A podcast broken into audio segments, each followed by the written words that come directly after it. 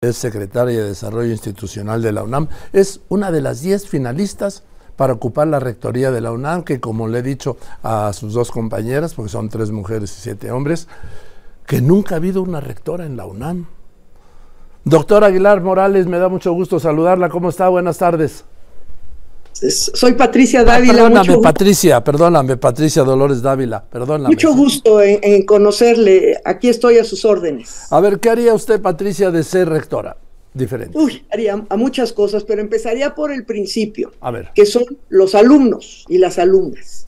Ahí es el, ese es el corazón de la universidad y ahí es donde tenemos que trabajar muy fuerte. Tenemos que acercarnos, tenemos que escucharlos, tenemos que verlos y tenemos que hablar con ellos y entender que estos jóvenes son muy diferentes a los jóvenes de cuando nosotros fuimos eh, eh, alumnos, eh, que, la, que la inmediatez, que la tecnología nos mete en una dinámica de docencia, de investigación totalmente diferente con ellos.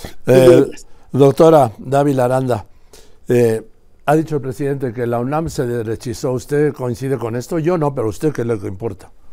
No, por supuesto que no. Yo creo que una universidad que tiene 373 mil alumnos, que la mayoría de nuestros alumnos, fíjese, 8 de cada 10 alumnos que llegan a esta universidad, que ingresan, vienen de familias cuyos ingresos son de cuatro salarios mínimos o menos.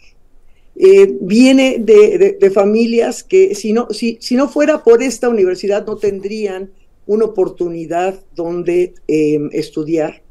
Una, una universidad que está siempre al servicio de este país. Yo, yo, lo, yo lo reto a usted y a cualquiera a que me digan un solo día de la semana que no hay algo que se hable de la universidad. Bueno, nos dan raspones, pero también sobre lo que investigamos, sobre lo que apoyamos, sobre los premios que se dan, sobre los servicios que se hacen, sobre los alumnos que, que, van y ganan un, campeonato de voleibol, eh, sobre los Pumas, por supuesto, y sobre todo, o sea, todos los días eh, se le pregunta a nuestros investigadores, a nuestros docentes, eh, investigadoras, sobre asuntos.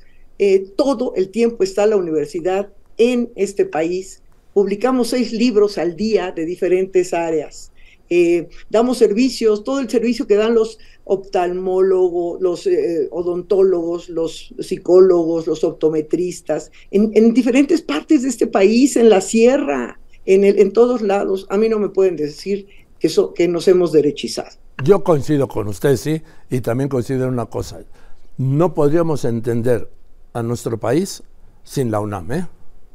No hay manera, no hay manera. Eh, es el, es el, es el proceso de capilaridad social, educativo más importante que tiene este país. Sin duda.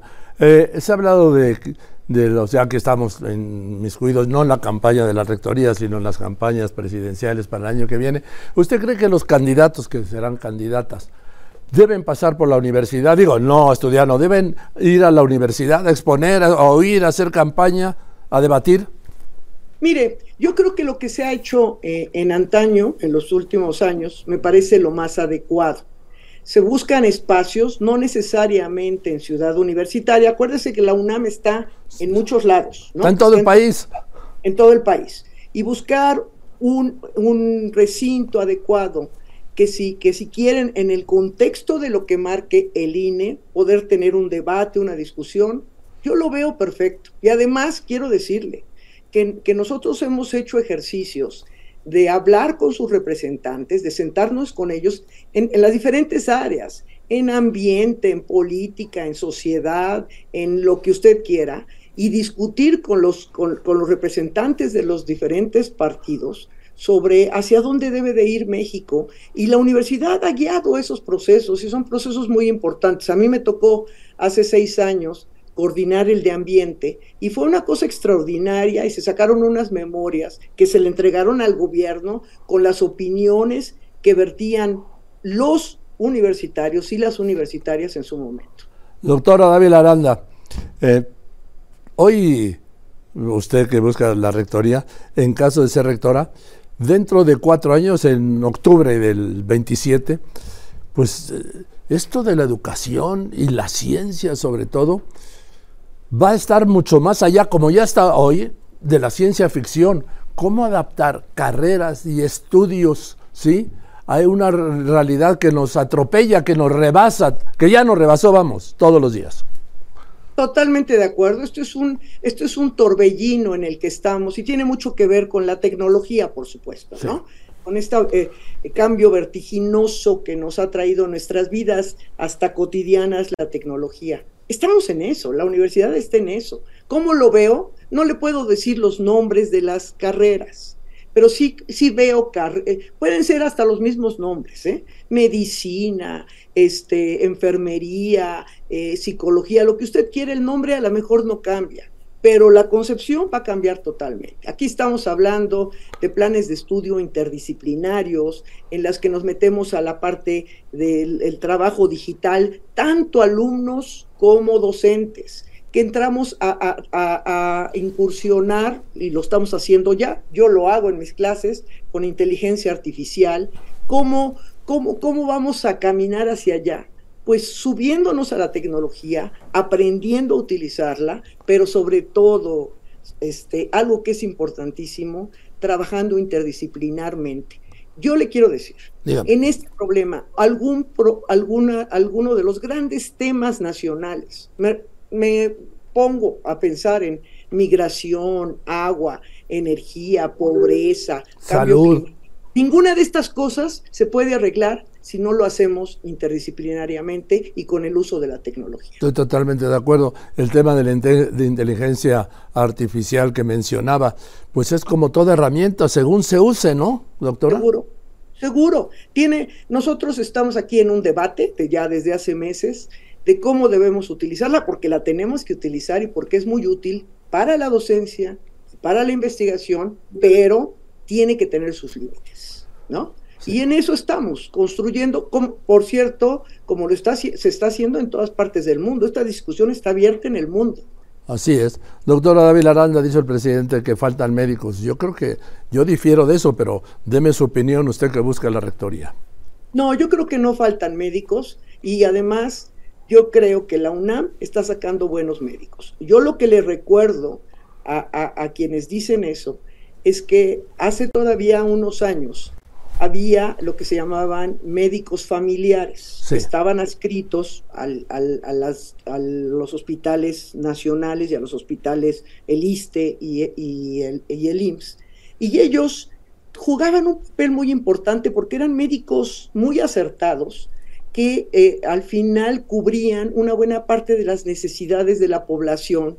Yo me acuerdo que yo como directora de la FES Iztacala, donde hay medicina, se hablaba que estos médicos familiares cubrían el 70% de las necesidades de atención médica de, los, de, las personas que iban a esos, a esos sitios, porque no eran enfermedades mayores, son las enfermedades, digamos, no sé cómo llamarle, normales, rutinarias. doctora, las de todos los días. Pues sí, y solamente un porcentaje son las especializadas, ¿no? Y ese, ese, ese, ese digamos que ese escenario de los médicos eh, eh, familiares se ha perdido y, se y yo creo que ha sido un error muy grande para, por uno, porque han perdido su espacio de trabajo, pero por el otro, porque están dejando de atender a toda esta población que necesitamos este apoyo, pues prácticamente todos los días. Doctora, doctora, es, bueno, esta es una pregunta obvia, pero quiero que usted me la conteste. Obviamente, usted será, ser rectora, aún sin serlo, lo es gran defensora de la autonomía, de la autocrítica, de la crítica y de la libertad de cátedra. Por supuesto, por supuesto. En, esta universidad somos plurales, cabemos todos y aceptamos las críticas, las reflexionamos y, a partir de eso caminamos para adelante. Doctora Patricia Dolores Dávila Aranda, dígame, ya lo último, siempre me dicen que esta pregunta que le he hecho a todos los aspirantes, dice que soy eh, frívolo y pambolero, pero pues, frívolo no soy, pero pambolero sí. Pero pambolero sí. Los Pumas, especial atención, ¿no? Especial atención y vamos a ganar el domingo contra Monterrey. Ah, sin duda.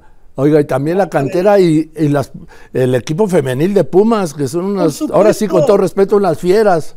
Son unas pumas. Eh, bravas, bravas y, y, con todo. Así somos las mujeres. No tengo duda, ¿eh? No tengo duda. Doctora, la, la, abrazo con respeto y con cariño. Discúlpeme en la presentación, mi error, pero... No se preocupe. Pero no hay ningún problema. Eh, ese error lo compenso con el acierto que tengo de reconocerla y de respetarla como la con respeto por referencias de amigos mutuos. Y le mando un abrazo. Igualmente, y le agradezco mucho su espacio y que tenga buena tarde.